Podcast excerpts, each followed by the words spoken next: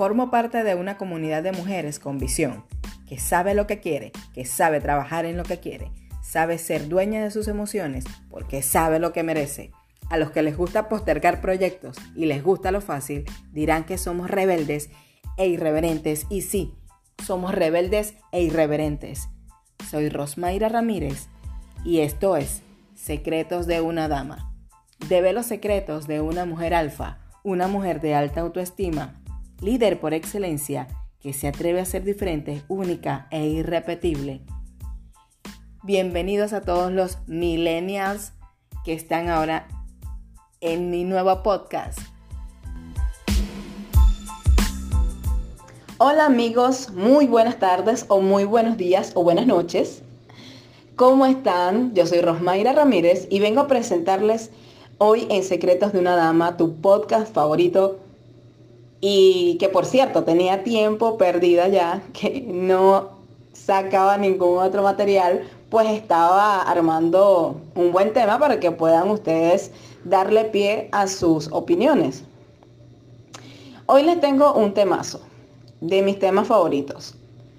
El placer de vivir sola, de la autora Marjorie Hillis bestseller que se convirtió su libro en 1930, en el cual supuso la liberación de las mujeres solteras, en donde explica categóricamente, mediante casos de mujeres con experiencias distintas, los inmensurables beneficios de estar soltera, en los cuales se destaca el tiempo que te dedicas a ti para ser como tú quieras ser, bien sea con muchos gatos alrededor de tu cama o eligiendo el pretendiente con el que eliges salir el siguiente fin de semana.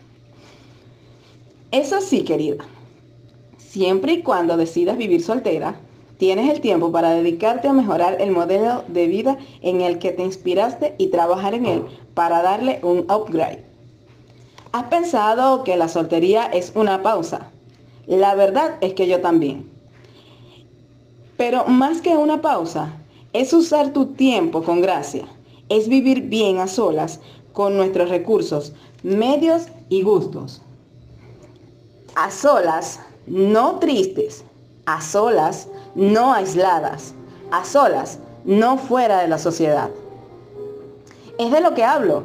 A solas contigo es el disfrute de la independencia que suma a tu vida. Es disfrutar desvergonzadamente de estar contigo y el placer que esto conlleva. Ay, pero qué divino es que te sorprendan con una invitación, regalos o cualquier gesto de atención, incluso las suficientes para rechazar una que otra invitación. Admite que en el fondo es lo que quieres.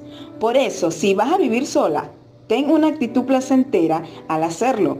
De esto se trata, de que te disfrutes a ti cada día de tus días, sean cuales sean, con una actitud determinante, osada o con fuerza de voluntad. Mira, querida, llámalo como quieras. Ok, ¿y qué hago entonces con el producto que de pequeña me vendieron en la convivencia con mis padres. Eso de que nos teníamos que unir con alguien y luego en tu vida de adulto no sabes ni qué pensar, ya que con el pasar del tiempo descubres que dicho producto no es más que un castillo de naipes que fácil quebró sus estructuras y que para otros y otras sigue siendo una gran verdad de la vida.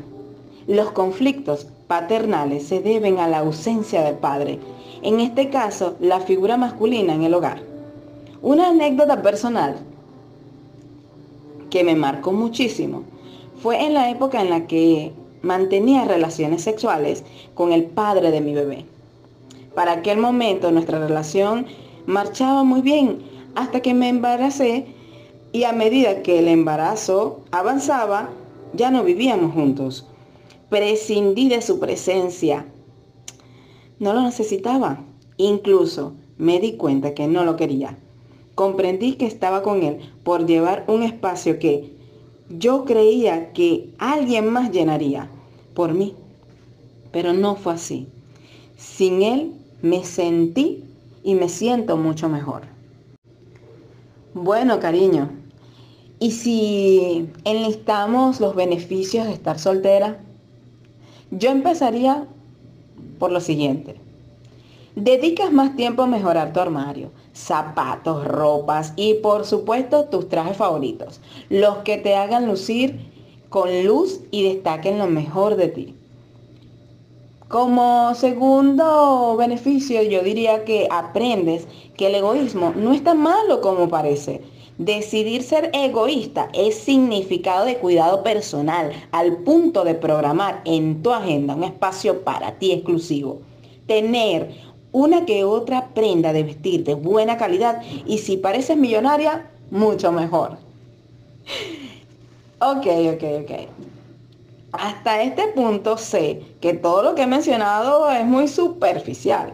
Aunque la imagen es nuestra carta de presentación, lo que nos cultiva el alma es aún